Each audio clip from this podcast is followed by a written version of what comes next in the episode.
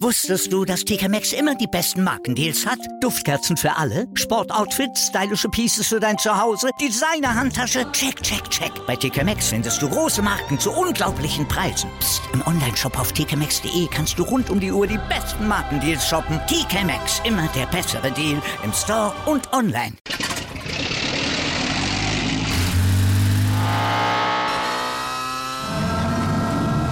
Von 0 auf 100. Aral feiert 100 Jahre mit über 100.000 Gewinnen. Zum Beispiel ein Jahr frei tanken. Jetzt ein Dankeschön, rubbellos zu jedem Einkauf. Alle Infos auf aral.de. Aral, alles super. Die komplette Welt des Sports. Wann und wo du willst. Schräglage. Der Talk zur Motorrad-WM mit Andreas Thies und den Experten von motorsporttotal.com auf meinsportpodcast.de. Der erste Sieg von Aprilia in der Königsklasse. Der erste Sieg von Aleix Espargaro in der MotoGP. Dazu noch in seinem 200. Rennen. Das war ein geschichtsträchtiges Wochenende, das die Fans und BeobachterInnen beim Argentinien Grand Prix verfolgt haben. Herzlich willkommen zu einer neuen Ausgabe von Schräglage, dem Talk zur Motorrad-WM, den wir in Kooperation mit motorsporttotal.com durchführen. Mein Name ist Andreas Thies und bei mir natürlich auch wieder die beiden Kollegen von eben motorsporttotal.com. Auf der einen Seite Juliane Ziegengeist. Hallo Juliane. Hallo. Und auf der anderen Seite Gerald Jenbeck. Hallo Gerald. Hallo, Servus.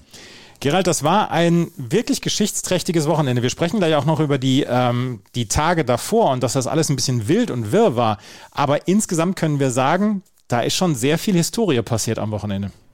Ja, absolut. Und ich glaube, äh, jeder hat sich gefreut für Aleix Espargaro und für Aprilia, dass sie endlich diesen, diesen Meilenstein geschafft haben. Für die MotoGP ist es insgesamt natürlich auch äh, super, dass jetzt sechs Marken quasi Rennen gewinnen können und konkurrenzfähig sind. Das war ja das Ziel vom MotoGP-Promoter Dorner, dass, dass wir eben ein ausgeglichenes Feld haben. Die Satellitenteams können gewinnen, wie wir mit Bastianini gesehen haben beim Saisonauftakt. Also das, da wurde über viele Jahre lang sehr gute Arbeit geleistet, äh, vom Reglement insgesamt her und natürlich Aprilia hat vor allem 2020 ist es dann richtig schon vorangegangen. Da hat man gesehen, dass sie mit dem neuen Motorrad, mit dem neuen Motor Fortschritte gemacht haben.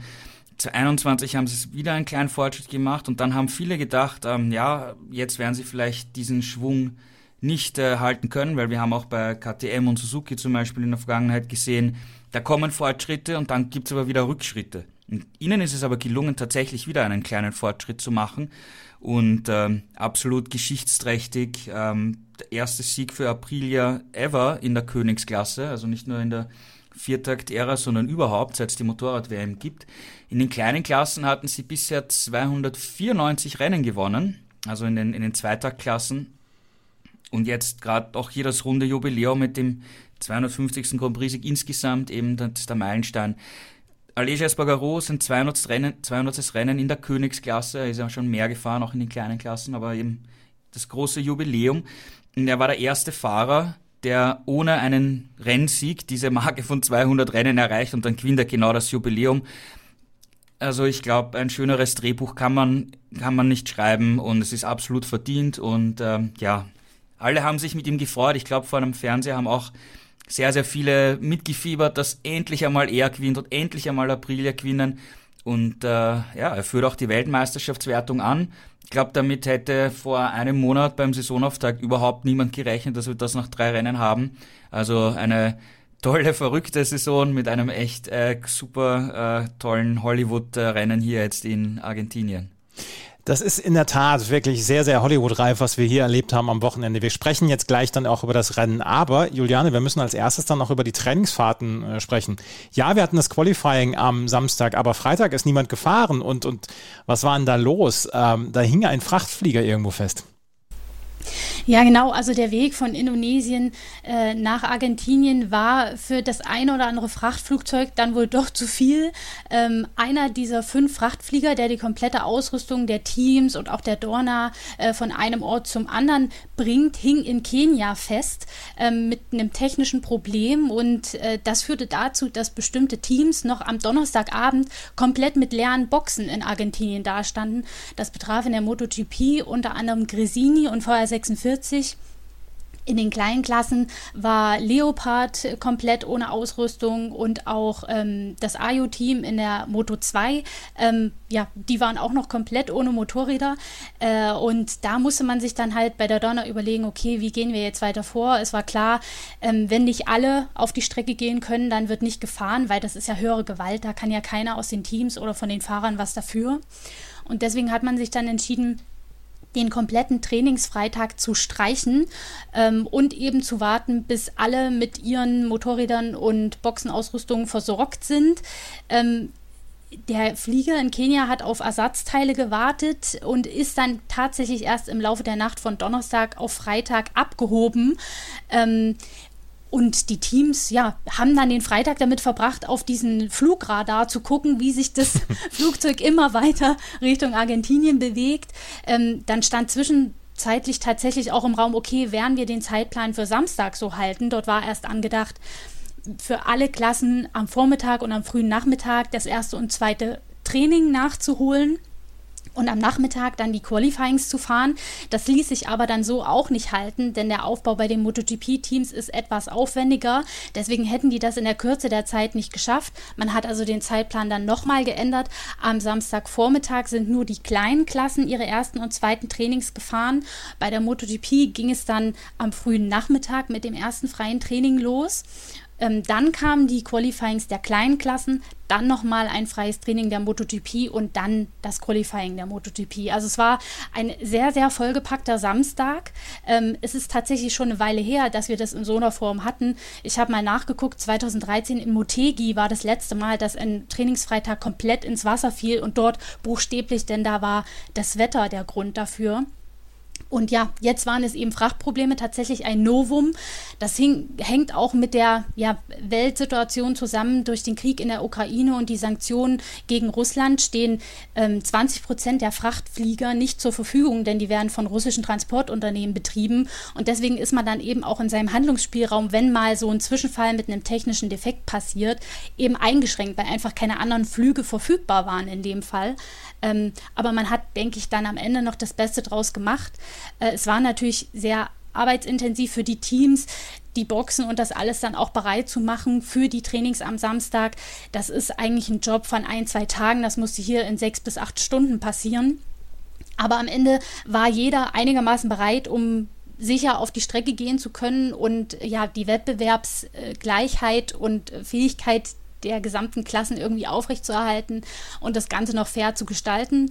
Und am Sonntag gab es dann ein paar verlängerte Warm-ups, um das fehlende Training äh, so ein bisschen zu kompensieren und die Rennen konnten dann ganz planmäßig über die Bühne gehen. Also es war im Ganzen dann noch ein relativ normaler Rennsonntag, den wir gesehen haben. Und es tut der Leistung und es tut dem Sieg keinen Abbruch von Aleix Espargaro. Nee, überhaupt nicht. Also eigentlich war es ja für alle schwieriger als sonst. Es stand mhm. weniger Trainingszeit zur Verfügung. Hinzu kam, man ist ja seit zwei Jahren nicht mehr in Argentinien gefahren. Das letzte Mal 2019, dann kam die Pandemie. Ähm, umso höher ist es anzurechnen, dass Aprilia da von Anfang an so einen guten Job gemacht hat. Die haben auf dem Setup von Mandalika aufgebaut, das entsprechend angepasst und Aleix Espargaro ist ja schon in den Trainings äh, immer vorne mitgefahren. Auch Vinales war gut dabei, hat auch im Rennen mit Platz 7 sein bestes Rennergebnis mit Aprilia eingefahren. Also die haben wirklich einen großartig, großartigen Job gemacht. Ähm, bei anderen lief es weniger gut. Die haben da tatsächlich auch im Nachgang gesagt, wir hätten einfach mehr Zeit gebraucht, um uns an die Bedingungen anzupassen. Aber so ist das eben. Am Ende waren die Umstände für alle gleich und den einen hat es besser in die Karten gespielt als den anderen. Gerald, bevor wir auf die Leistung von Aleix Espargaro ähm, zu sprechen kommen, müssen wir dann über das Podium sprechen und natürlich auch über die Startaufstellung, über die erste Reihe.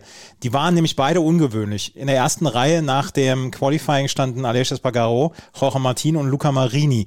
Ähm, auf dem, auf dem Podium am Ende standen Aleix Aspargaro, Jorge Martino und Alex Rins. Das waren drei Fahrer, die man vielleicht nicht vorne erwartet hätte. Was machte dieses Rennen in Argentinien so besonders, dass gerade Espargaro und die Aprilia plus dann ähm, die Ducati von Jorge Martin so gut funktioniert haben? Ich glaube, das ist einfach insgesamt die, die moderne MotoGP, wie sie sich jetzt wirklich auch in diesem Jahr gestaltet und darstellt. Wir haben auch im Rennen, bei allen drei Rennen, drei unterschiedliche Fahrer auf dem Podest gehabt. Ich glaube, das gab es auch noch nie in, in der Geschichte. Und das zeigt einfach diese, dieses hohe, hohe Level. Und wenn, wenn irgendetwas ganz, irgendwelche Details nicht passen, dann bist du halt äh, nicht mehr vorne dabei. Ja? Ähm, ein, ein einfaches Beispiel ist zum Beispiel, ähm, Miguel Oliveira war im, nach dem zweiten Training Zehnter und ist im letzten Moment von Luca Marini verdrängt worden. Dann hat er es im Qualifying nicht ins Q2 geschafft und steht auf äh, Startplatz 16. Und Marini ist da auf dem letzten Drücker reingekommen um mini, mini Hundertstel, Tausendstel Sekunden und bringt dann die Runde zusammen in Q2 und dann steht er plötzlich auf Platz 3. Ja, und damit hatte Oliveira schon von Anfang an null Chance und Marini hatte eine gute Ausgangsposition. Ja. Also so viele Details entscheiden dann letztendlich, ob du vorne bist oder hinten bist und manchmal ist, hast du auch Situationen, wo das gar nicht in deiner Hand liegt. Ja. Du fährst im freien Training deine schnelle Runde dann hast du eine gelbe Flagge, musst abbrechen, dann versuchst du es noch einmal, dann steht der wer im Weg und das Training ist vorbei und du bist nicht im Q2, fertig, ja. Und ähm, ich glaube, das zeichnet die die MotoGP aus. Ich meine, du hast jetzt auch gesehen, zum Beispiel äh, Fabio Quattararo hat sich ja auch wieder schwer getan, im, im also es war ähnlich wie in Katar, wo er auch im, im Trockenen eigentlich keine Chance gehabt hat, um, ums Podium mitzufahren. Und in Indonesien, wenn, auch wenn es trocken gewesen wäre, hätte er da, wäre er vielleicht der Favorit gewesen. Ja? Jetzt kommen wir nach, nach Austin, Texas, eine ganz andere Streckencharakteristik, sehr anspruchsvoll. Wer dort vorne sein wird, ich kann es dir nicht sagen, keine Ahnung. Ja? es, es, es, können fast alle Fahrer im Feld äh, vorne dabei sein. Mehr als 15 Fahrer kommen da theoretisch für den Sieg in Frage. Ja? Und deswegen ist, hast du auch, glaube ich, die, die Situation in der WM, dass die so eng ist und, und auch so unter Anführungszeichen überraschend, ja, wer da jetzt vorne mitmischt. Und ich glaube, wir werden das in diesem Jahr insgesamt oft sehen, dass ein Fahrer an einem Wochenende gewinnt und, und fast unschlagbar ist und beim nächsten Rennen hat er ein Problem, überhaupt in die Top Ten zu kommen. Ich glaube, das wird ein großer Trend sein, der uns über die nächsten Monate insgesamt gesehen begleiten wird. Gibt es was Schöneres? Nein, ähm, ich kann dir nicht sagen, wer gewinnt. Ja. ich kann dir nicht sagen, wer beim nächsten Rennen äh, vorne dabei ist. Wir können da wirklich so viele Leute aufzählen und, und am Ende weißt du es nicht. Ja, du, ich meine, man hat man hat's in in ähm, Indonesien gesehen, wenn es trocken geblieben wäre, dann hätte man vor dem Rennen vielleicht gesagt, okay, Quadraro hätte, wenn es trocken bleibt, vielleicht die besten Chancen. Aber das denkst du und kriegst das vom Gefühl her relativ unmittelbar vom Rennen. Hier hat man am, nach dem Samstagtraining in Argentinien gesagt, okay, Aleix Espargaro hat da wirklich äh, die, die, die Chance, hier realistisch zu gewinnen. Aber ob er es dann schafft, ob er vielleicht nicht auch einen Fehler macht und stürzt und das ganze Hollywood-Wochenende endet in, in Tränen, das weißt du alles nicht. Ja? Und, und das macht so abwechslungsreich und es ist absolut unvorhersehbar, wer in, in, diesem Jahr überhaupt Weltmeister wird oder wie viele Kandidaten wir im Herbst überhaupt haben. Ja, das können vielleicht im Oktober auch noch zwölf Leute sein, die rein theoretisch Weltmeister werden können. Also das wird noch sehr eng und, und abwechslungsreich sein, ganz sicher. Aleix Espargaro gehört auf jeden Fall inzwischen zu den Fahrern dazu, die gewinnen können. Das hat er am Wochenende bewiesen. Er hat dieses Rennen gewonnen und er hat insgesamt das ganze Wochenende dominiert. Und Juliane, wir haben jetzt schon länger darüber gesprochen. Wir haben in der Vorbereitung schon gesagt, Mensch, Aleix Espargaro, der schwärmt so von seinem Bike. Gut, vorher ist das Trommeln immer groß und man sagt, ja, es ist alles toll und so weiter. Dann war das erste Rennen in Katar schon auf Platz 4 beendet worden. Es war ein richtig gutes Rennen dann auch von Aleix Espargaro. Auch das zweite Rennen, das war okay für ihn. Er ist in Punkten gelandet. Das war so ein bisschen seine Standardplatzierung von 2021. Aber man hat so ein bisschen das Gefühl, dass sich das angekündigt hat, dieser Sieg von Aleix Aspargaro und von Aprilia, weil sie anscheinend in der Offseason einen riesen Job gemacht haben.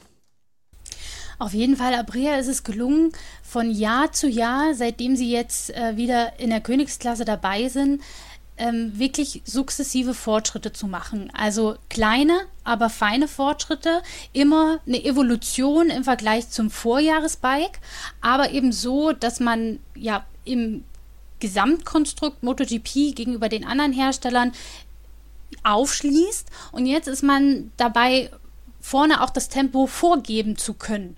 Und das hat Aleix Espargaro jetzt in Argentinien wirklich meisterhaft gemacht. Also er war ja vom ersten Training an vorne dabei, hat den Takt angegeben, die erste Pole Position für Aprilia in der Viertakt-Ära eingefahren und dann im Rennen ja auch gegen Jorge Martin nicht nachgelassen. Also man hat ihm auch einfach angemerkt, er hatte diesen Blick, er hatte diesen Willen in der Startaufstellung. Heute ist der Tag, es ist mein 200. Rennen, es passt irgendwie wie die Faust aufs Auge.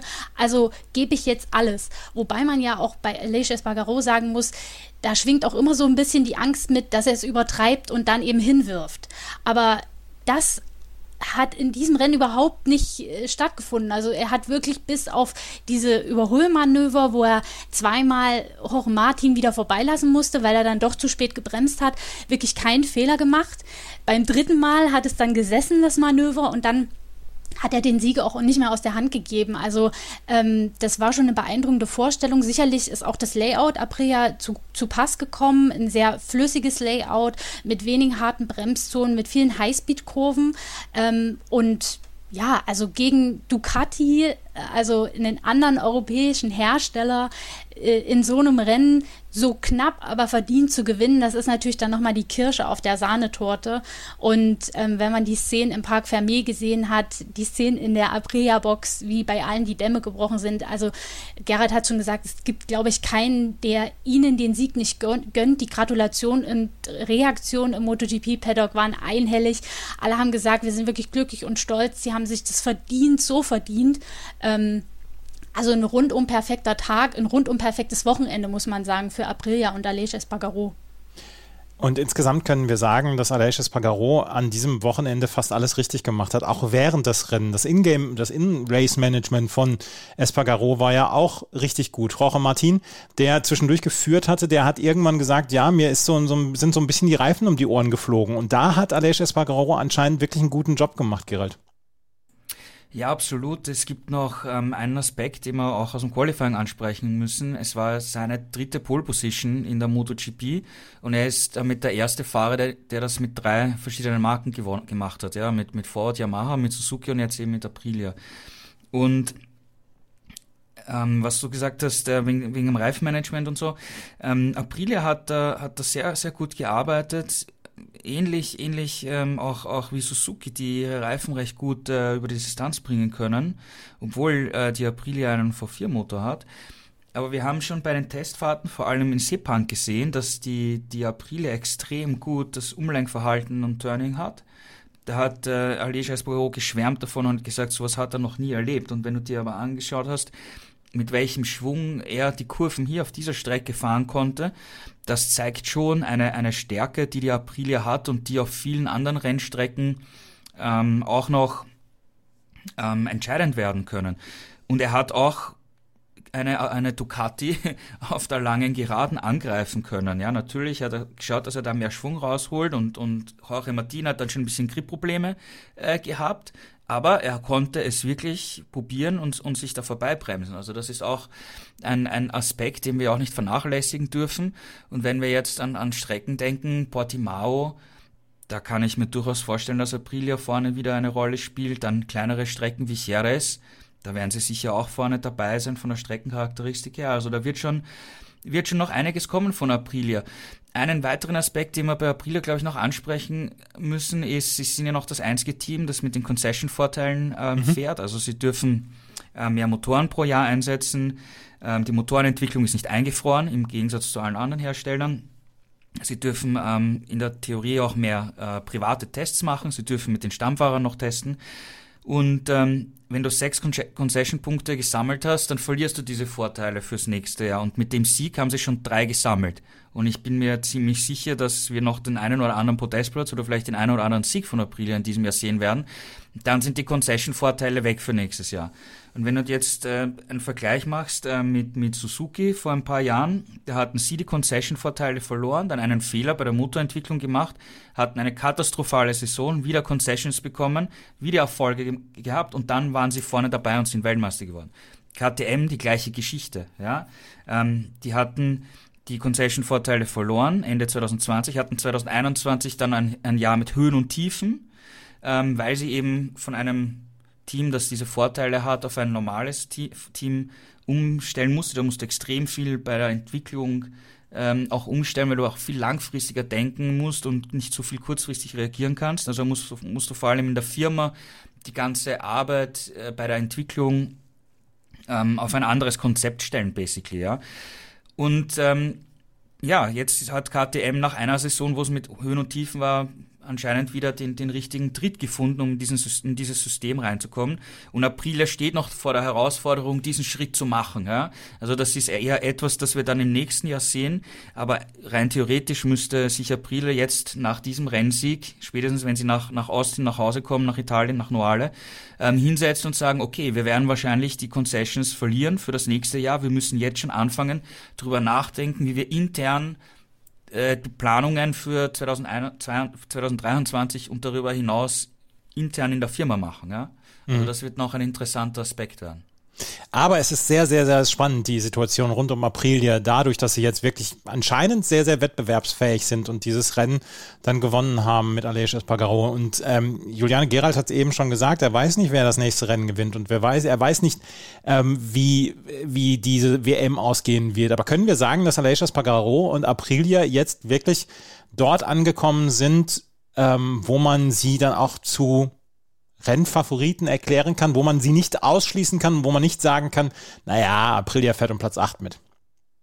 Also ausschließen kann man sie nach gestern auf jeden Fall nicht mehr. Mhm. Ähm, wobei man sagen muss, in der MotoGP ist alles möglich. Also ähm, irgendwie können alle um den WM-Titel kämpfen oder auch nicht. Irgendwie können alle um den Sieg kämpfen oder auch nicht. Gerald hat es ja angesprochen, die Schwankungen sind ja jetzt nach drei Rennen schon extrem. Also wir haben drei Podien mit neun verschiedenen Fahrern gesehen.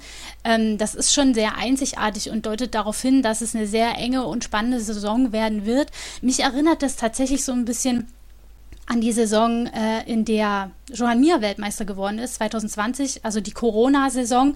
Da war auch alles extrem unvorhersehbar und, und Johann Mir dann auch irgendwie der Überraschungstitelträger. Und so ähnlich könnte das in dieser Saison passieren, die ja die erste wirklich komplette Saison mit allen Überseerennen ist seit Corona. Das spielt da sicherlich auch mit rein. In Argentinien, wie gesagt, sind wir ja jetzt das erste Mal seit zwei Jahren wieder gefahren. Also es, es wird wahrscheinlich hinten raus eine knappe Kiste, aber vielleicht kristallisiert sich dann auch ab der Europatour der eine oder andere Favorit heraus. Aber wer hätte vor diesem Rennwochenende schon gedacht, dass Aleix Espargaro als Rennsieger und als WM-Leader aus Argentinien abreisen wird? Also es ist wirklich crazy und man kann es absolut nicht prognostizieren, wie das Ganze weitergeht. Aber ich denke, Aprilia wird man, ähm, wenn nicht auf allen, dann sicherlich auf einigen anderen Strecken auf dem Zettel haben müssen im Kampf um den Sieg. Dann lass uns doch gerade noch Aprilia abschließen, Gerald. Maverick Vinales hat nämlich mit Platz 7 hier auch ein sehr gutes Rennen hingelegt. Und für jemanden, der erst, ich glaube, sein achtes Rennen insgesamt auf Aprilia abgeliefert hat, war das schon ganz ordentlich, oder? Ja, es war wie, wie Licht und Schatten zu, zu den vergangenen Rennen, vor allem äh, auch zu Katar, wo er ja abgeschlagen im Nirgendwo war. Er hat gesagt, ja, hier hat er das Gefühl gepasst und es hat einfach funktioniert. Also die sind, die sind quasi mit der, mit der Basisabstimmung, die sie in äh, Indonesien ähm, herausgearbeitet haben, hier ins Training gegangen und es hat funktioniert. So viel haben beide Fahrer nicht an, an der Abstimmung geändert.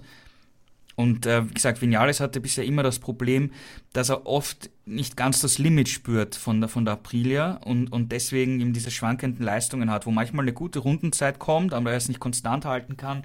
Eine fliegende Runde ist schwieriger als die Rennpace. Hier ist es für ihn besser gelaufen das kann auf einer anderen Strecke auch wieder ganz anders sein. Ja, also keine Ahnung. Ähm, er ist so genial, es ist so schwer einzuschätzen. Ähm, ich meine auch von der Vergangenheit, von der von der Zeit bei Yamaha, da ein Rennen gewinnt er und beim nächsten geht nichts. Jetzt war es gut, das heißt, er hat Potenzial mit der Aprilia im, im Spitzenfeld in den Top 6 dabei zu sein. Wie konstant er das schafft, keine Ahnung. Ich glaube, das weiß, weiß er selber nicht und, und kann man, glaube ich, überhaupt noch nicht abschätzen. Die Aprilia auf jeden Fall mit einem Traumwochenende hier versehen. Aleix Espargaro gewinnt äh, das Rennen in äh, Termas de Rio Hondo auf dem, äh, auf dem auf der Strecke Termas de Rio Hondo und ähm, Aprilia komplettiert dann auch durch Maverick Vinales auf Platz 7 dieses Rennen. Wenn wir uns gleich wieder hören, dann werden wir über die anderen Teams sprechen, über die Ducati zum Beispiel, über Suzuki und über die Yamaha. Und da ist jemand im Moment ganz, ganz, ganz, ganz enttäuscht. Das ist nämlich Andrea Dovizioso. Über das alles sprechen wir gleich hier bei Schräglage auf meinsportpodcast.de.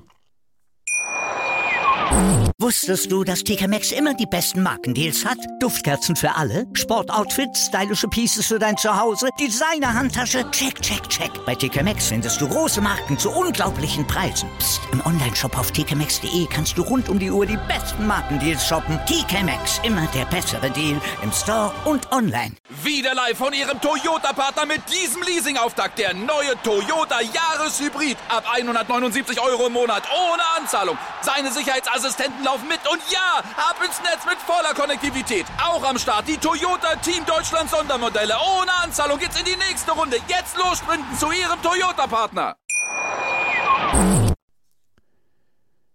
Aleix Espargaro hat das Rennen in Argentinien gewonnen. Auf Platz 2 ist Jorge Martin gekommen und auch der hatte ein richtig gutes Wochenende. Er stand schon in der Startaufstellung auf Platz 2 und hat am Ende dieses Rennen, naja, nur aufgrund vielleicht dann auch von Materialermüdung dann verloren und äh, nur auf Platz 2 geendet. Aber Juliane, hat er Platz 2 gewonnen oder Platz 1 verloren? Also wenn man sich anguckt, wo er in den ersten beiden Rennen gelandet ist, dann muss man sagen, hat er Platz zwei gewonnen. Ähm, es sind ja seine ersten Punkte in dieser Saison nach den beiden Nullnummern in Katar und in Indonesien. Und insofern kann er mit diesem Ergebnis durchaus zufrieden sein. Klar wäre der Sieg schöner, aber ähm, es war ja wirklich knapp und mit Platz zwei ist er gut bedient und er auch einmal mehr die Speerspitze ähm, bei Ducati, ähm, dass er am Qualifying in der Lage ist, eine schnelle Runde hinzulegen. Das wissen wir ja schon. Er stand bisher in allen Rennen in Reihe 1. Und jetzt war er eben auch im Rennen in der Lage, vorne mitzufahren, ohne zu stürzen und äh, eine sehr konstante Pace an den Tag zu legen. Er hat selber gesagt, das war bisher mein konstantestes Rennen, seit ich in der MotoGP bin. Ähm, dass er das dann am Ende so knapp äh, gegen Aleix Espargaro hergeben muss, war natürlich ein kleiner Wermutstropfen, aber ich glaube, er hat dann wenn er verlieren muss, doch am liebsten gegen Aleix Espargaro verloren. Für ihn war es ja, wie gesagt, der erste Sieg und das hat er ihm auch sehr gegönnt. Das hat man im Park Vermeer deutlich gespürt. Ähm, für Martin sind es, wie gesagt, die ersten Punkte in dieser WM und er hat sich nichts vorzuwerfen und bringt sich damit auch so langsam äh, für das Werksteam in Stellung. Muss man jetzt ganz klar so sagen, wenn man sich beispielsweise im Vergleich dazu die Performance von Jack Miller anschaut, der nur 14. geworden ist.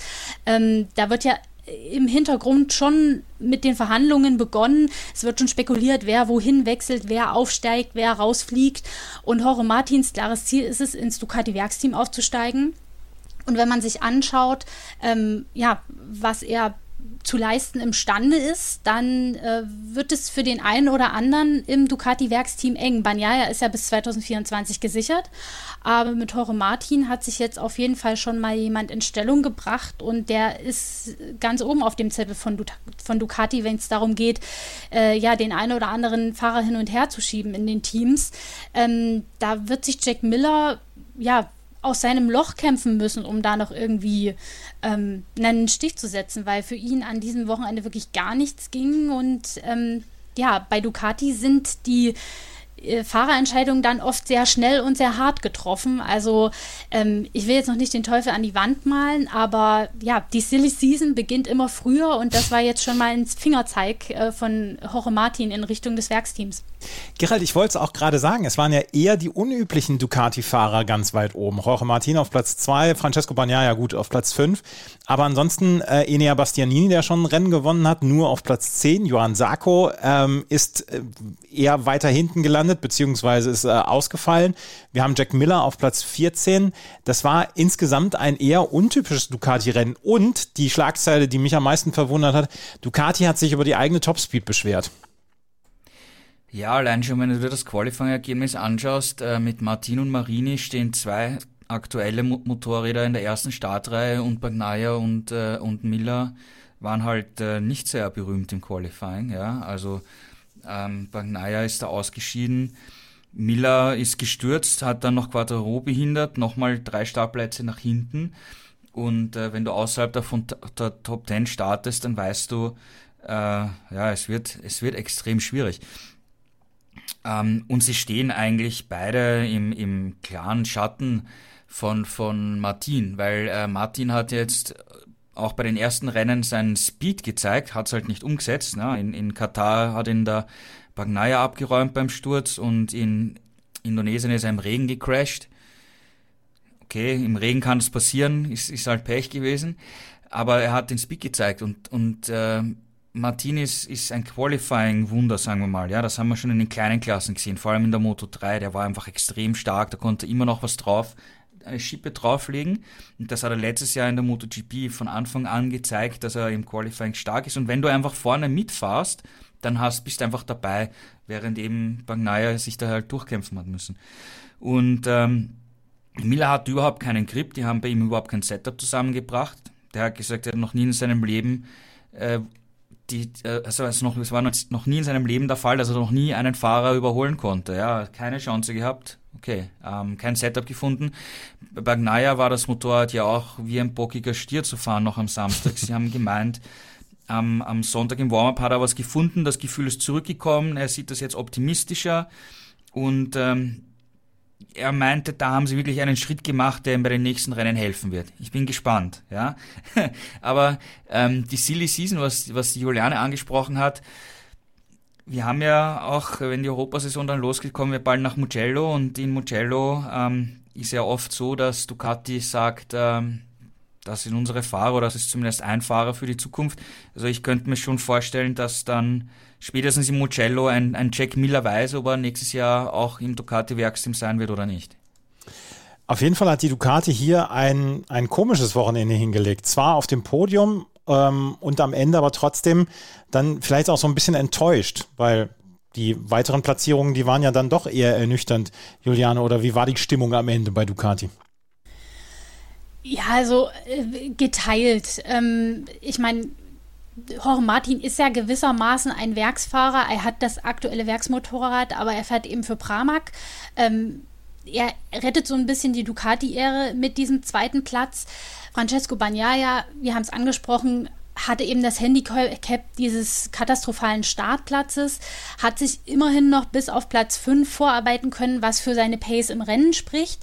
Aber er hat auf jeden Fall an diesem Wochenende auch Nerven gezeigt, eben in diesem Qualifying hat er sehr frustriert gewirkt und ähm, ja, die Probleme nicht wirklich äh, souverän angehen können. Also ich empfand ihn da schon sehr lost irgendwie, auch in seinem Verhalten. Ähm, da muss er sich an die eigene Nase fassen. Er ist da auch selbstkritisch mit sich ins Gericht gegangen und hat gesagt, ich bin zu nervös geworden, ich will mich bei meinem Team entschuldigen, das wird nicht mehr passieren. Ich nehme das als äh, Lernprozess und versuche mich zu bessern. Ähm, ich bin mal gespannt, wie er mit dem Druck, der ja nicht weniger werden wird, umgeht, weil er ja schon als einer der Titelaspiranten äh, in diese Saison gegangen ist. Ähm, Jetzt hat er aber schon einen ordentlichen Rückstand. Gut, die Saison ist lang, aber die Punkte, die man hat liegen lassen, muss man auch erstmal wieder aufholen. Ähm, also insofern, ja, sind es schon so ein bisschen, wie du es angesprochen hast, verkehrte, so ein bisschen verkehrte Welt bei Ducati. Ja, und Jack Miller, wie gesagt, sitzt auf dem Schleudersitz. Und da kommen ja, wie gesagt, auch im Kampf um die Plätze in den Satellitenteams, in den besseren Satellitenteams, zum Beispiel bei Pramac, Leute wie ein Besecki um die Ecke, der ist zum ersten Mal in die Top Ten gefahren, ist auch von weit hinten gestartet, hatte einen schlechten Start, dazu noch ist zurückgefallen und trotzdem in die Top Ten gefahren, noch vor seinen Teamkollegen Marini, der ja aus der ersten Reihe gestartet ist. Also das ist auch schon meine Ansage und zeigt, dass Besecki da auch schon als Rookie um, äh, ja, um Aufmerksamkeit buhlt und sich in Stellung bringt. Und insofern äh, hat Ducati da tatsächlich so äh, das Problem, sich dann entscheiden zu müssen, okay, wen platzieren wir wo, wen vergrämen wir nicht, ähm, weil die Gefahr besteht, dass dann auch Leute abwandern. Also da muss man dann tatsächlich in der Silly Season clever agieren. Ähm, die Saison ist wie gesagt lang und man muss dann auch mit den Fahrern, die man eigentlich schon abserviert hat, für den Rest der Rennen weiterarbeiten. Also das ist dann immer eine schwierige Geschichte. Aber gut, wir sind erst drei Rennen in die Saison gegangen. Es kann sich noch viel ändern. Aber der eine oder andere, der hat äh, ja das Teufelchen schon im Hinterkopf, äh, das anklopft und sagt, also wenn du dich jetzt nicht langsam zusammenreißt, dann wird es schwierig werden.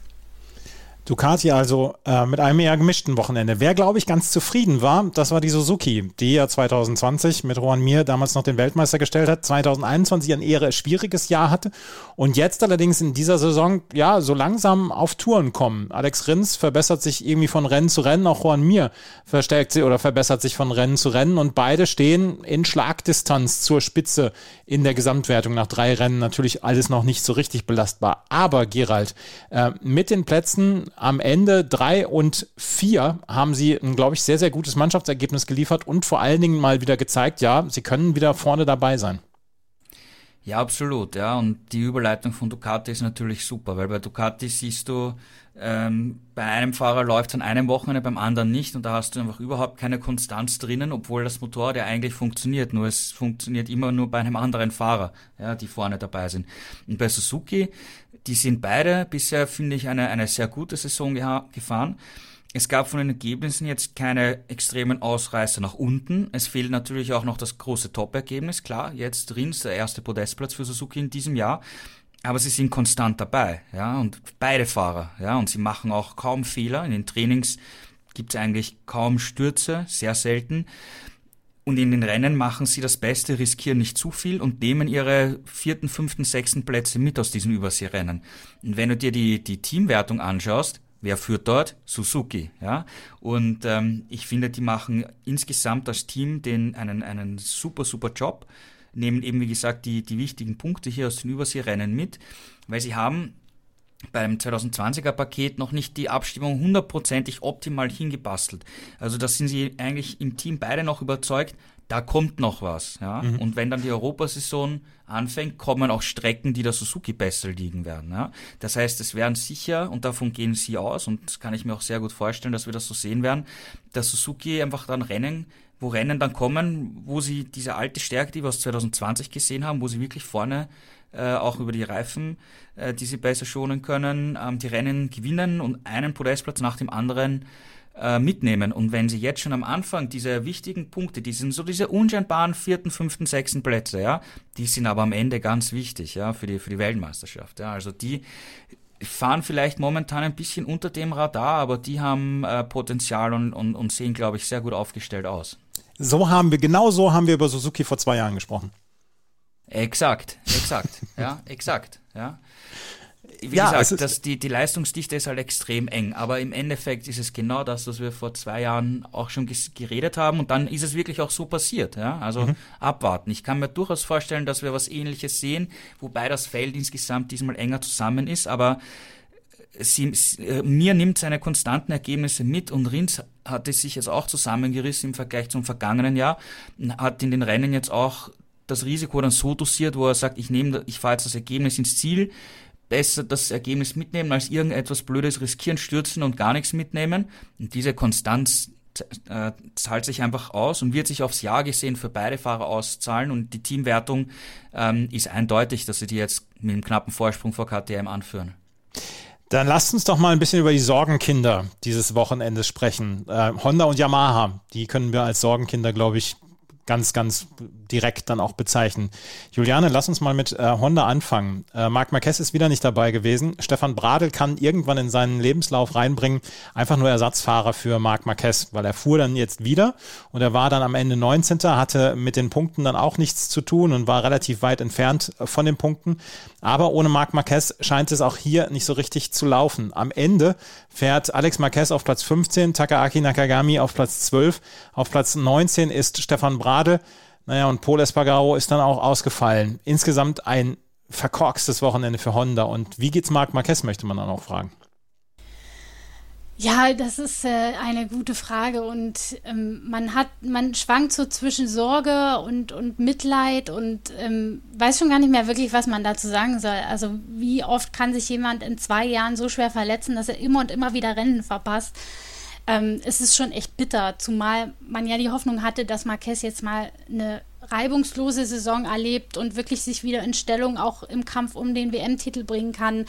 Ähm, er hat ja jetzt nicht so schlecht losgelegt, aber dass, dass der Highsider in Mandalika ihn dann wieder so zurückwirft, dass er erst wegen der Gehirnerschütterung nicht am Rennen teilnehmen kann und dann diese Sehstörungen wiederkommen, unter denen er schon im November vergangenen Jahres gelitten hat Das ist natürlich mega bitter. Ähm, es soll nicht so schlimm sein wie beim letzten Mal. Also man hat die Hoffnung, dass sich das schneller wieder erholt äh, als damals, wo er ja auch äh, einige Rennen und dann auch den ersten ähm, Wintertest in Jerez verpasst hat. Ähm, ob er jetzt in Austin schon wieder fit ist, wird sich Anfang dieser Woche, vielleicht auch schon im Laufe des heutigen Montags entscheiden.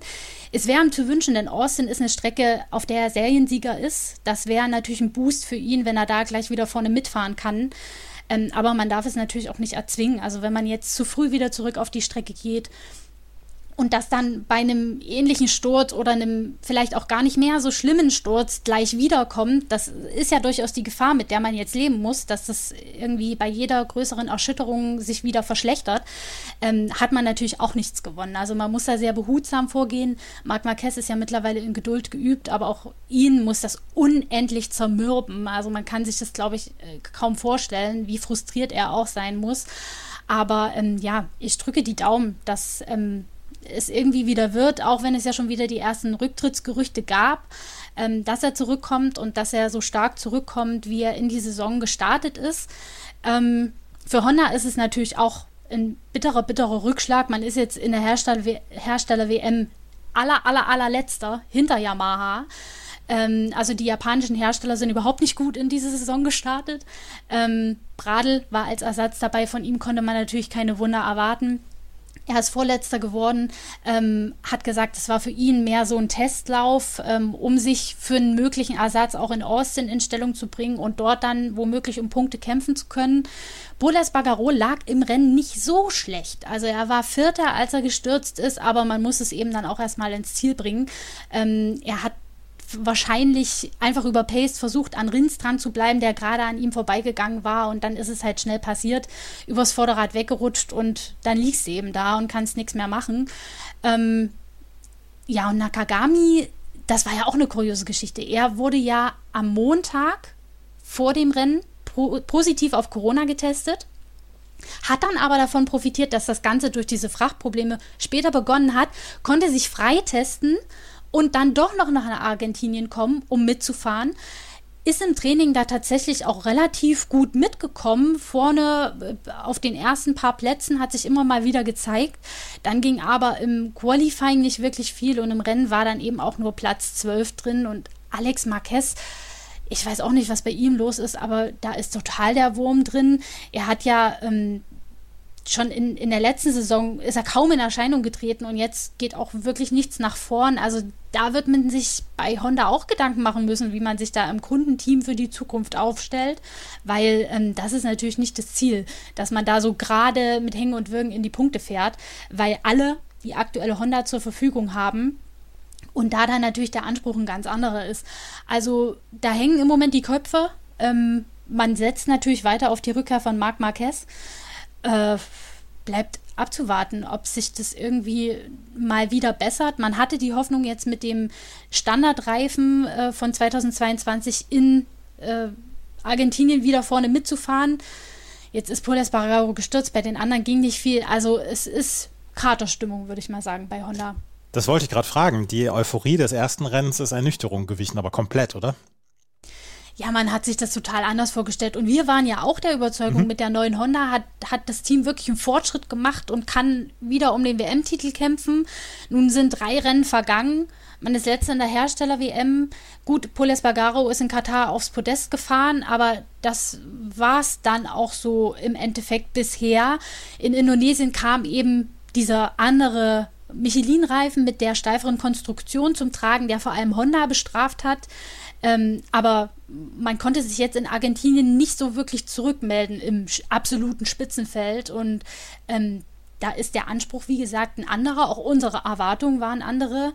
Ähm, man weiß es nicht, wie es ausgegangen wäre, wenn Marc Marquez dabei gewesen wäre. Thermos ist, Thermas ist eigentlich eine Strecke, die ihm gut liegt. Er hatte auch schon oft gewonnen. Aber hätte, hätte, ne? Er war nicht dabei. Die anderen haben nicht abgeliefert. Und ähm, wir wissen, man kann sich nicht nur auf einen Fahrer verlassen. Man sieht ja, wie schnell es wieder verletzungsbedingt Ausfälle gibt. Und insofern, ja, muss man da bei Honda nochmal in sich gehen und sich fragen, okay, was, was, was läuft falsch und in welche Richtung müssen wir gehen? Die Honda also im Moment in Schwierigkeiten, unter anderem dann auch, weil Marc Marquez, ihr Starfahrer, nicht im Einsatz sein kann. Wann er wiederkommt, das wissen wir zu diesem Zeitpunkt noch nicht. Yamaha, auch bei denen ist so richtig Katerstimmung. Bei denen allerdings seit Anfang der Saison. Äh, Platz 20 mit drei Runden Rückstand, Andrea Dovizioso. Ausgefallen, Franco Morbidelli. Auf Platz 18, Darren Binder. Auf Platz, auf Platz 8, Fabio Quattararo. Und insgesamt ein Wochenende mal wieder zum Vergessen für Yamaha. Gerald, du hast die Kolumne geschrieben, wer letzte Nacht am schlechtesten geschlafen hat und hast dir Andrea Dovizioso äh, vorgenommen, der es vielleicht bereut, letztes Jahr nicht zu Aprilia gegangen zu sein und der jetzt im Moment hinterherfährt und das vielleicht in seiner letzten Saison. Das sieht alles nicht so richtig gut aus bei Yamaha und bei Andrea Dovizioso. Ja, man hat jetzt auch äh, schon in den, ersten, in den ersten Rennwochenenden immer wieder technische Probleme gesehen, also auch bei Quattro in Indonesien zum Beispiel. Ähm, hier hatte Franco Morbidelli einen platten Reifen hinten. Warum das passiert ist, äh, wissen wir noch nicht und werden wir sicher beim Michelin genau nachfragen. Andrea Dovizioso ist in Indonesien mit technischen Problemen ausgefallen. Ähm, Elektronik, da war das Display schwarz und irgendwann ist dann das, der Motor ausgegangen und, und Feierabend hier war es sein, sein eigener Fehler. Also er hat gesagt, ähm, er muss einen Hebel für den, beim Start, muss er den Hebel für das vordere Holschotsystem betätigen. Dann muss er den Hebel für, den, für das Rider-Device hinten betätigen. Dann muss er die Launch Control einstellen. Und er hatte vergessen, den Hebel für das vordere Holshot-Device wieder in eine andere Stellung zu bringen, dass sich das wieder engaged, also, also löst und das erste Mal hart bremst. Also ist er losgefahren und das Ganze war die ganze Runde lang vorne die, die Vordergabel gepresst und so kannst du kein, kein, kein Rennen fahren. Er ist an die Box gekommen, dann sind sie draufgekommen, was das Problem war. Und er hat gesagt, das war sein Fehler. Und, und okay, er ist das Rennen zu Ende gefahren, weil das, ja, es sind, es sind Testkilometer für ihn, aber wenn, wenn wir uns jetzt das, das Gesamtbild ansehen, äh, Dovizioso ist ja letztes Jahr zu Yamaha zurückgekommen, also diese alte Yamaha gefahren, hat er gesagt, okay, da geht es eigentlich nur darum, alles vorzubereiten für dieses Jahr. Jetzt hat er zweimal, ist nichts gegangen im Rennen, aber auch in Katar, Platz 14, ähm, von der Performance her ist er einfach weit weg. Ja, das sagt er selber. Er sagt, äh, er ist weit weg von, von dem, was Quadraro mit der Yamaha machen kann.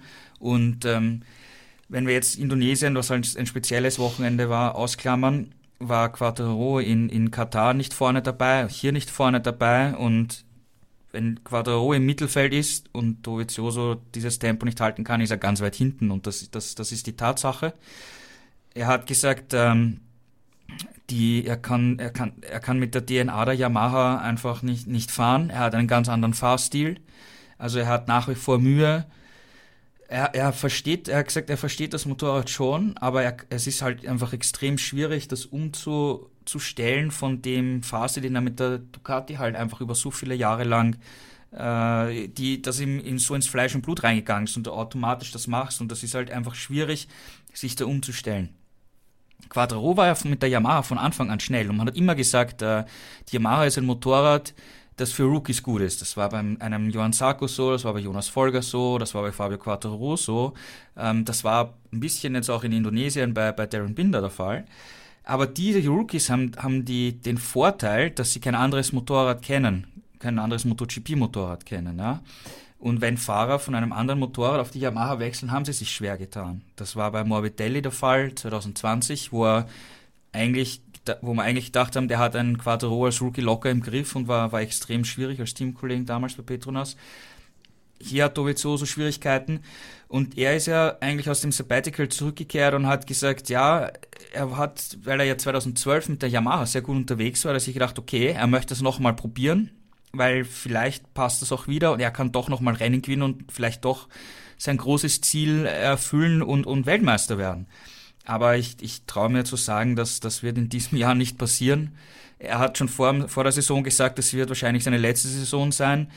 Und ähm, also so wie er gestern nach dem Rennen gewirkt hat in, in der Medienrunde, er hat, also ich, ich glaube nicht, dass er aufgibt. Ich glaube schon, dass er noch alles probiert, aber er hat irgendwie, also von dem, was er sich vorgenommen hat und was er träumt hat, eben das Rennen zu gewinnen, da ist er meilenweit weg und, und das weiß er und, und, und er weiß, dass das jetzt noch eine sehr, sehr lange und, und schwierige Saison wird, wahrscheinlich mit Ergebnissen außerhalb der Top 10 oder vielleicht mal mit einem Highlight, aber ganz klar nicht das, was er sich erwartet hat. Und da muss man sich natürlich die Frage stellen, das habe ich auch in der Kolumne äh, geschrieben bei uns auf motorsporttotal.com, dass das Comeback eigentlich gescheitert ist, ja, weil das, was er wollte, wie, tritt nicht ein, passiert nicht. Und im, im Rückblick ist es natürlich jetzt einfach zu sagen, na, er hätte letztes Jahr doch zu Aprilia gehen sollen. Mhm oder zumindest äh, als Testfahrer äh, dort bei Aprilia sein sollen. Weil Aprilia wollte ihn im vergangenen Jahr ja unbedingt haben. Aleix Espargaro hat sich ja wochenlang dafür ausgesprochen, dass Dovizioso einfach unbedingt kommen soll, sein Teamkollege werden soll, dass er die Erfahrung helfen soll und bei Aprilia geht was vorne. Dovizioso hat die Aprilia ein paar Mal getestet, hat sich dann ewig geziert, irgendeine Entscheidung zu treffen. Er soll nicht jetzt auf dem Niveau gewesen sein wie, wie Espargaro, aber wie gesagt, das waren, waren Tests mal, erste Tests und wie dann die ganze Geschichte mit Vinales äh, gewesen ist und Dovizioso sich nicht entschieden hat, hat äh, April einfach gesagt, okay, wir nehmen Vinales und die Geschichte Dovizioso ist erledigt. Na? Und der ist dann eben dadurch wieder bei Yamaha reingekommen. Na? Ähm, diese verrückte Geschichte vom vergangenen Sommer. Und und ich frage mich schon, ob es von Dovizioso, wie gesagt, im Nachhinein ist es jetzt leicht zu sagen, aber wenn er jetzt, sagen wir, letztes Jahr gesagt hätte, okay, ich mache äh, die Rolle des Testfahrers ähm, für Aprilia, kann hier immer wieder mal MotoGP fahren, weil es ist ja auch ziemlich geil, die Beschleunigung und so weiter zu, zu erleben. Diesen Adrenalinkick, das sagen alle Fahrer, auch wenn sie aufgehört haben. Er kann nebenbei Motocross fahren, kann nebenbei in Italien am Strand liegen, ähm, hat trotzdem Kontakt zum Fahrerlager. Und jetzt stell dir vor, er hätte das gemacht letzt, im vergangenen Jahr, dann würden jetzt alle in der Pressekonferenz fragen, na welchen Anteil hat äh, Dovizioso mhm. am Sieg von, äh, von Aprilia? Das ist dasselbe wie bei KTM, wo als ich die ersten Folge eingestellt haben, wurde auch ständig gefragt, na, welchen Anteil hat Testfahrer Dani Petrosa daran, ja? Und wie gesagt, im Nachhinein ist es halt einfach zu, zu, zu sprechen. Ähm, die Geschichte hat sich anders dargestellt. Äh, Dovizioso ist bei Yamaha und ähm, ja, ähm, wird auch ein sehr schwieriges Jahr und man kann, glaube ich, sagen, dass das Comeback äh, gescheitert ist, ja, weil die, die Ziele wieder nicht erreichen. Juliane, wir haben die ganze Zeit darüber gesprochen, es kann, können ganz viele Fahrer die WM gewinnen und dann auch äh, die Rennen gewinnen. Yamaha scheint im Moment relativ weit weg davon, von der Musik zu sein. Den Saisonauftakt haben sie sich auf jeden Fall anders vorgestellt. Also Quattarao hat auch nach dem Rennwochenende zugegeben, er hat nicht damit gerechnet, dass er gerade in den ersten Rennen so zu kämpfen haben wird.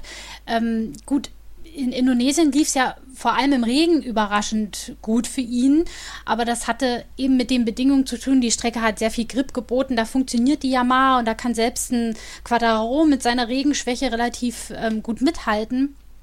Jetzt hier in Argentinien, da, da kamen ihm vor allem drei Dinge so gar nicht zugute. Das niedrige Grip-Level auf der Strecke, die verhältnismäßig schlechte Startpositionen mit Startrang 6 und dann eben auch der schlechte Start. Also er ist ja schon am Anfang teilweise bis auf Platz 12, 13 zurückgefallen.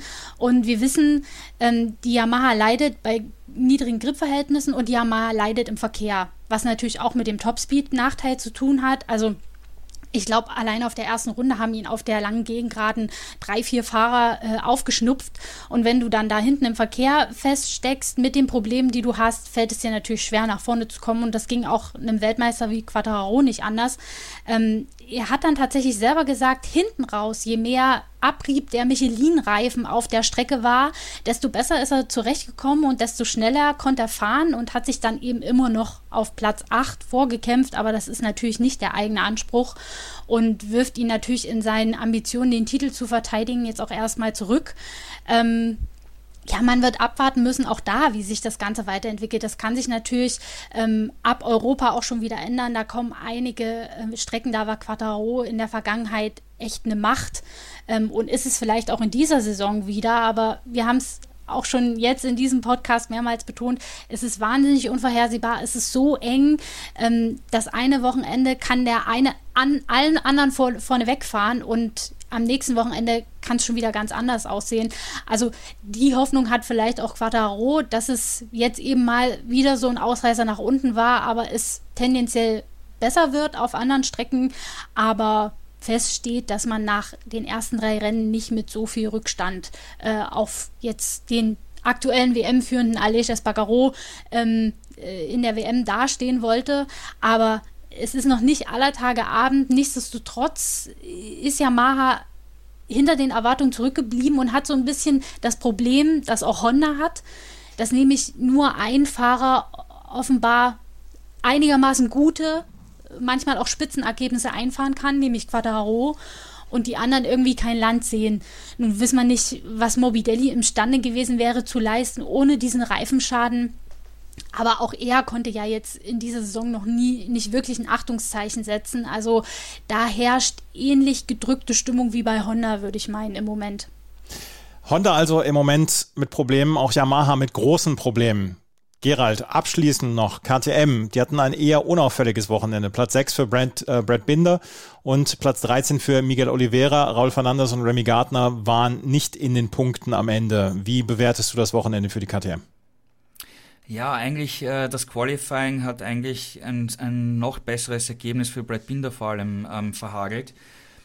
Oliveira hat vor der Saison schon gesagt, Qualifying ist sein Fokus, da muss er, muss er muss einfach besser werden. Ähm, in Indonesien war ein guter Startplatz aus der zweiten, zweiten Reihe, glaube ich, äh, sehr entscheidend dafür, dass er von Anfang an vorne dabei war und das Rennen dann gewinnen konnte. Wenn er dort weiter hinten gestanden wäre, hätte er wahrscheinlich das Rennen nicht gewonnen. Traue ich mich zu, zu wetten, ja. Ähm, und hier ähm, schlechter Startplatz von Oliveira, dann ist es einfach extrem schwierig. Binder hatte eine deutlich bessere Rennpace, das hat sich schon im Training angedeutet. Und im, im Qualifying, in der entscheidenden Runde, hat einen kleinen Fehler gemacht. Er hat gesagt, er ist da von der, von der Fußraste abgerutscht und hat in den fünften Gang geschaltet, obwohl er eigentlich runterschalten hätte müssen. Dadurch ist er weit gegangen in der Kurve und er hatte bis zu dem Zeitpunkt äh, zwischen Bestzeiten. Ja? Also der hätte, wenn die Runde optimal gewesen wäre, vielleicht sogar in die erste Startreihe, auf jeden Fall in die zweite Startreihe fahren können. Und seine Rennpace war gut. Das heißt, dieser kleine, kleine Fehler im Qualifying hat ihm den besseren Startplatz gekostet und wenn er von vorne weiter äh, losgefahren wäre, ich glaube nicht, dass er das Rennen gewonnen hätte, aber er hätte vielleicht mit, mit äh, den Suzuki-Fahrern um, um den dritten Platz kämpfen können. Das glaube ich schon, dass das im, im Bereich des Möglichen gewesen wäre. Ähm, ja, das ist, das ist, glaube ich, die, die, das KTM-Fazit. Ja, also sie haben das, das, das bessere Rennergebnis im, im Qualifying äh, vergeben durch kleine Fehler, wo es nicht ganz gepasst hat. Trotzdem, äh, Brad Binder, Zweiter in der, in der Fahrer-WM, hätte man, glaube ich, nach äh, den ersten drei Rennen auch nicht gedacht. Vor allem, er hat ja noch kein Rennen gewonnen in diesem Jahr, sondern sein Teamkollege. Ja. Ähm, also ist auch ein bisschen, bisschen kurios, die ganze WM-Wertung. Und die beiden Rookies, die tun sich eigentlich schwerer als gedacht. Ich hätte mir schon schon gedacht, dass äh, vor allem Raul Fernandez ein bisschen mehr zeigen kann. Bei Remy Gardner wissen wir, der hat seine Handgelenksverletzung, hat bei den Wintertestfahrten Schmerzen gehabt und ist vielleicht nicht jemand, der aus dem Stand die absoluten Rundenrekorde fährt, sondern ein bisschen Zeit braucht, um, um sich einzuleben, auch in eine neue Klasse, in ein, auf ein neues Motorrad und so weiter. Und Raul Fernandez ist da eigentlich von der Einschätzung her mehr der, der, das, das pure Naturtalent, setzt sich drauf, ist schnell ohne jetzt da große Erklärungen zu finden, ist halt so, ja, ähm, vereinfacht gesagt. Er tut sich da jetzt aber auch deutlich schwerer in, in, in der MotoGP. Sie fahren beide auf, auf einem ähnlichen Niveau. Ähm, und das äh, vor allem, Juliane hat vorher über Marco Besecchi gesprochen, der eigentlich eine insgesamt vom Gefühl eine viel bessere Leistung gezeigt hat als die beiden Tech 3 Rookies. Das, das überrascht mich schon ein bisschen. Ja? Also dass die, dass die Ducati für einen Rookie, die alte, einfacher ist als die, als die neue KTM. Ist auch, auch eine interessante Beobachtung, die wir jetzt in den ersten drei Wochenenden bisher gesehen haben. Aleix Espargaro gewinnt vor Jorge Martin und Alex Rins den Grand Prix von Argentinien. In der Gesamtwertung hat Aleix Espargaro jetzt die Gesamtwertung übernommen. 45 Punkte vor Brad Binder mit 38 Punkten. Enea Bastianini auf Platz 3 mit 36. Auch Alex Rins hat 36. Fabio Quadraro hat 35. Juan Mir 33. Ach, das wird so schön spannend in den nächsten Wochen. Nächste Woche geht's gleich schon weiter. Austin ist dann ähm, das Ziel und um 21 Uhr am Sonntag wird dann der Grand Prix ausgetragen. Am Montagnachmittag werdet ihr dann den neuen Podcast hören. Wenn wir uns gleich wieder hören, dann werden wir noch über die Moto 2 und die Moto 3 sprechen. Denn da gab es zwei Sieger, die inzwischen schon ja so ein bisschen die vorderen Plätze für sich beanspruchen und das regelmäßig. Das gleich alles hier bei Schräglage auf meinsportpodcast.de in Zusammenarbeit mit motorsporttotal.com. Wieder live von Ihrem Toyota-Partner mit diesem Leasing-Auftakt. Der neue Toyota Jahreshybrid. Ab 179 Euro im Monat. Ohne Anzahlung. Seine Sicherheitsassistenten laufen mit. Und ja, ab ins Netz mit voller Konnektivität. Auch am Start die Toyota Team Deutschland Sondermodelle. Ohne Anzahlung geht's in die nächste Runde. Jetzt los sprinten zu Ihrem Toyota-Partner.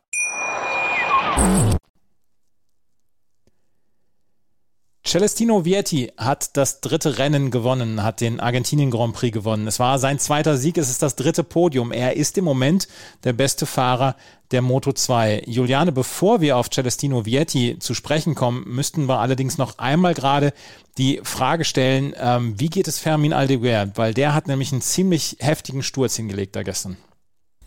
Ja, also das sah wirklich haarig aus und man hat erst den Eindruck gehabt, der hat sich da tatsächlich wehgetan, lag da erstmal ja, in der Auslaufzone muss er dann von Streckenhelfern gestürzt werden auf seinem Weg zurück. Ähm, als er dann in der Box ankam, sah aber eigentlich im Grunde genommen relativ okay aus, war aber in Tränen aufgelöst, weil er sich natürlich viel, viel mehr von diesem Rennen erwartet hatte. Und er hatte ja die Pace, um vorne mitzufahren. Aber es war eben ein glücklicher Unfall zwischen ihm und Vietti der ist in dieser Kurve 13 äh, von der Linie abgekommen und dann im Kurvenausgang wieder zurück auf die Ideallinie und da, gerade da kam halt mit einem Überschuss ja, der Algeger von hinten und beide sind zusammengekracht. Vietti konnte weiterfahren ohne größere Probleme, aber Algeger hat es wie bei einem Highsider ausgehebelt und er war da dann wirklich nur noch Passagier. Ähm, der Unfall wurde untersucht, aber als normaler Rennunfall eingestuft und es fällt einem auch wirklich schwer, da einem mehr Schuld als dem anderen zu geben. Es war einfach unglücklich in dem Moment. Ähm, Aldeguer hat sich dann im Medical Center untersuchen lassen und sich zum Glück keine schwereren Verletzungen zugezogen. Also ist auch für Austin als fit erklärt worden, aber der der Schmerz und die Wut sitzt natürlich tief, weil er hatte in den Trainings so eine gute Pace. Er hat seine erste Pole Position ge geholt und sah wie ein klarer Favorit auf den Titel aus. Hat er ja auch mit Vietti gekämpft, sich vom Rest des Feldes absetzen können, aber dann kam es eben zu diesem Zwischenfall und er ist gestürzt. Wäre interessant gewesen zu sehen, was passiert wäre, wenn die beiden bis zum Schluss um den Sieg gekämpft hätten. Aber so ähm, konnte Vietti diesen Sieg für sich verbuchen und hat in der WM jetzt mit 70 Punkten schon ein ordentliches Polster gegen den nächsten Verfolger. Also er bringt sich da schon mal als ähm, Titelaspirant in Stellung. Also für ihn läuft es im Moment relativ gut. Ähm, da müssen sich die anderen, wenn er das weiter so durchziehen kann, glaube ich, warm anziehen für den Rest der Saison. Celestino Vietti führt im Moment die äh, Gesamtwertung schon mit 21 Punkten an, Gerald, aber wir haben, ich habe da so ein bisschen das Gefühl, dass sich das im Moment so zwischen vier Fahrern entscheidet. Vietti auf Platz 1, dann auf Platz 2 Somkia Chandra, der im ersten Rennen noch einen Nuller geschrieben hat, allerdings jetzt Platz 1 und Platz 2 hintereinander belegt hat. Ayo Gula, der ähm, jetzt Platz 3 belegt hat und Aaron Canet, der auch sehr konstant die ersten drei Rennen beschritten hat. Könnte ein lustiger Vierkampf werden, wenn nicht Celestino Vietti äh, vorne wegfährt. Ja, also ich würde auch sagen, Vietti, Chantra und Canet sind vor allem die, die drei, die wir zumindest jetzt mal in der Frühphase der Saison auf dem Zettel haben müssen. Canet war nach dem Teamwechsel, glaube ich, äh, zu erwarten, dass von ihm was kommen wird. Dass Vietti in drei Rennen jetzt wirklich am Podest steht, zwei Rennen gewinnt, einmal Zweiter ist, das, glaube ich, kam schon etwas überraschend. Vor allem der macht das so cool und, und macht hier relativ wenig wenig Fehler. Also da hat VR 46 nächstes Jahr ein, ein Platzproblem in der MotoGP, ja, weil äh, Marini und Bezeke sind gesetzt, ja, und, und, und wo sollen sie dann Vietti unterbringen, ja, wenn der rein theoretisch wirklich um einen WM-Titel kämpft oder sogar Weltmeister wird am Ende des Jahres. Also da hat VR 46, da macht VR 46 im Hintergrund auch extrem gute Arbeit, wo die ganzen Fahrer von der Akademie von Valentino Rossi zusammenarbeiten. Chandra ist, glaube ich, die größte Überraschung. Den hatte, glaube ich, niemand von uns auf der, auf der Rechnung, dass der so vorne mitgeigt. Ich meine, das, wollte, hat, das wollte ich noch fragen. Wo kommt der eigentlich her? Ja, wo kommt der wirklich her? ja, weil äh, in, in äh, Katar hat er das Rennen ja nicht bestreiten können, wenn er, wegen einer Verletzung. Das hat er das Wochenende noch pausiert und kommt zurück, gewinnt und jetzt Platz zwei. Ja, also das sind seine einzigen beiden Ergebnisse in diesem Jahr und da ist er vorne dabei. Also Wahnsinn, ja. Ich meine, steht hinter dem, eben Ogura hast du angesprochen, das Honda Team Asia gibt es ja schon seit vielen, vielen Jahren. Und äh, Hiroshi Aoyama, Ex-250er Weltmeister, Ex-MotoGP-Fahrer, ähm, ist da Teammanager und kümmert sich drum, bringt da sehr viel Erfahrung rein. Und langsam scheinen äh, die, die Früchte der Arbeit jetzt einfach zu kommen. Und das ist schon, schon, schon sehr beeindruckend und Idemitsu ähm, und Honda finanzieren das Ganze. Also Idemitsu eine japanische äh, Ölfirma und Honda und Idemitsu finanzieren auch bei LCR das zweite Motorrad, weil LCR würde sich aus, von, der, von den eigenen Sponsoren her kein zweites äh, Motorrad im Team leisten. Also das wird von Idemitsu und Honda äh, finanziert, den Platz von Nakagami. Und die bestimmen natürlich dann auch, wer bei LCR Honda MotoGP fährt auf dem einen Platz. Ja, und äh, wenn, wenn Nakagami nicht jetzt den Durchbruch irgendwann schafft, weil Zeit genug hat er schon, kann es durchaus der Fall sein, wenn Chandra oder Ogura in diesem Jahr wirklich um den WM-Titel kämpfen, dass einer davon diesen MotoGP-Platz im nächsten Jahr äh, bekommen könnte. Auf jeden Fall eine sehr, sehr interessante Entwicklung, die wir dort sehen. Somkia Chandra, wie gesagt, erstes Rennen nicht dabei gewesen und seitdem fährt er wirklich hervorragend. Gestern habe ich ihn nur im Interview gesehen. Er war das äh, pure und personifizierte Glück, was man da gestern interviewt hat. Somkia Chandra, also im Moment auf Platz drei in der Fahrerwertung. Juliane, wir müssen auch einen Blick gerade auf Marcel Schrötter werfen. Der hatte ein sehr, sehr schwieriges Qualifying und konnte am Ende dann sogar noch vier Pünktchen sammeln und ist am Ende dann auf Platz zwölf gefahren. War das noch, ja, war das noch das Schlimmste verhindert bei Marcel Schrötter gestern? Ja, wobei man sagen muss, es ist ja immer wieder das alte Spiel. Ne? Also das sagen wir ja schon seit Katar, das Qualifying läuft nicht, dann muss er von relativ weit hinten starten, steckt im Verkehr fest, kann nicht in seinen Rhythmus finden und dann kommt eben nur so ein ja, Platz auf den hinteren Punkterängen raus. Das ist weit entfernt vom eigenen Anspruch, auch das sagen wir immer wieder, aber das ist offenbar jetzt die Realität, in der Marcel Schrotter angekommen ist. Er ist kein Topfahrer mehr, kann nicht um Podestplätze, nicht mal um Top-5-Plätze mitkämpfen, so wie es jetzt aussieht, sondern gurkt da, um es jetzt mal ganz böse zu sagen, eben um die Top 10 oder nicht mal das Plätze herum. Ähm, ja, er hat immerhin noch ein paar Positionen gut machen können, ist als Zwölfter ins Ziel gekommen. Ähm, er hat selber gesagt, am Anfang hat er ein bisschen Gripprobleme am Hinterrad gehabt, konnte nicht so pushen und hinzu kam dann eben der Verkehr, er musste sich an einigen vorbeikämpfen. Das verbrennt natürlich, natürlich dann auch ein Stück weit die Reifen, aber wie gesagt, es ist immer das gleiche Spiel.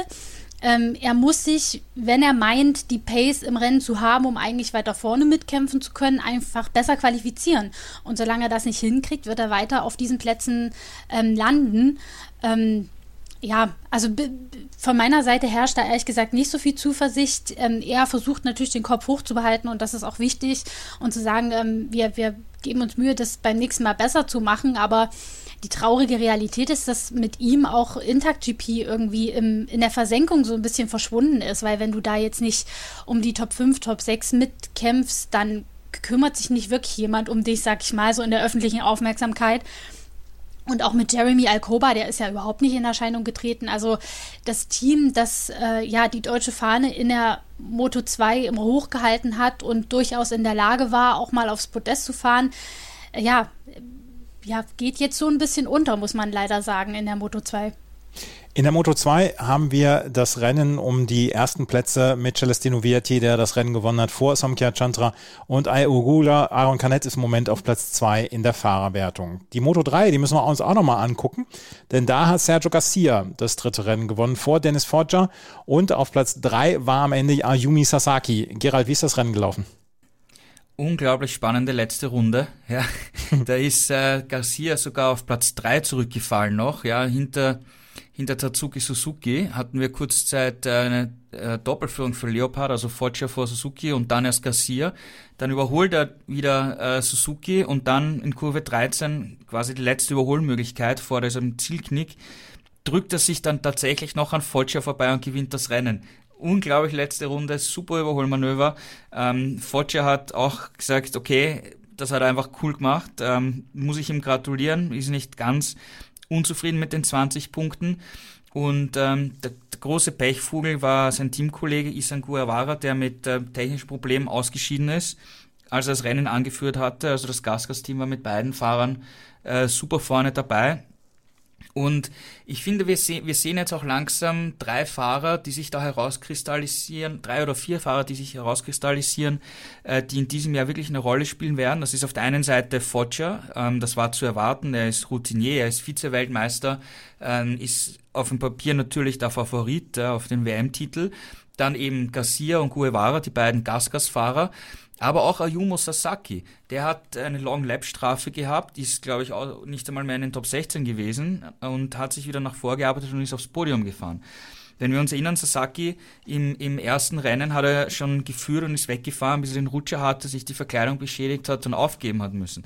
Im zweiten Rennen hat er auch ein Problem, ist dann, hat noch eine tolle Aufholjagd gezeigt. Hier ist er auch nach einer Long Lap Strafe wieder aufs Podium gefahren. Das heißt, der hat, der hat äh, den Speed, ähm, der fährt fürs Team von äh, Max Biaggi und Peter Oettel, das, eben, das die beiden Ex-Rennfahrer gemeinsam betreiben. Also ist auch eine deutsche Komponente dabei.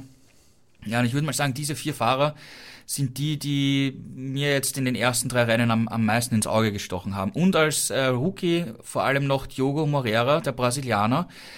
Ähm, von dem hat man eigentlich äh, nicht wirklich was gehört, so in den vergangenen ein, zwei Jahren, wie er noch außerhalb der WM war, aber der kommt da und, und äh, zeigt immer wieder äh, tolle Rundenzeiten und wie gesagt, ein Brasilianer ist immer toll, wenn wir auch Leute aus Südamerika dabei haben, äh, die in, der, in Europa als Youngster vorne mitmischen können. Ähm, ich glaube, das ist jemand, den wir uns auch für die Zukunft merken müssen.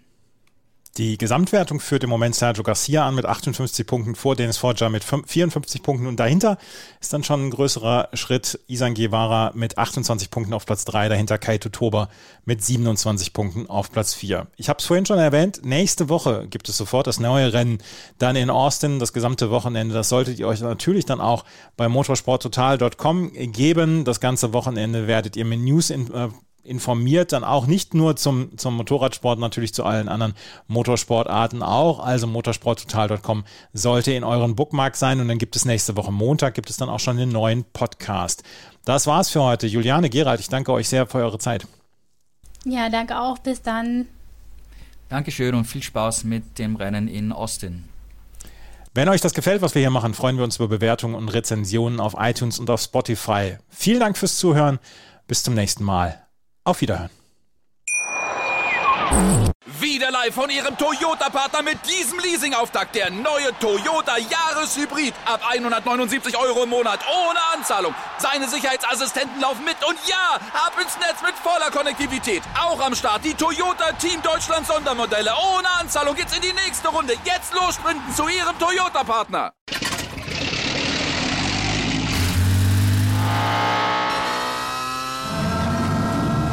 Von 0 auf 100. Aral feiert 100 Jahre mit über 100.000 Gewinnen. Zum Beispiel ein Jahr frei tanken. Jetzt ein Dankeschön, rubbellos zu jedem Einkauf. Alle Infos auf aral.de. Aral, alles super. Die komplette Welt des Sports. Wann und wo du willst. Schräglage.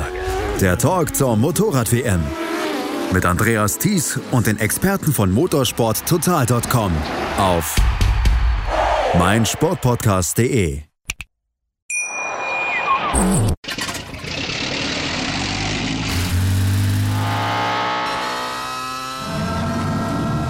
Von 0 auf 100. Aral feiert 100 Jahre mit über 100.000 Gewinnen. Zum Beispiel ein Jahr frei tanken. Jetzt ein Dankeschön, rubbellos zu jedem Einkauf. Alle Infos auf aral.de.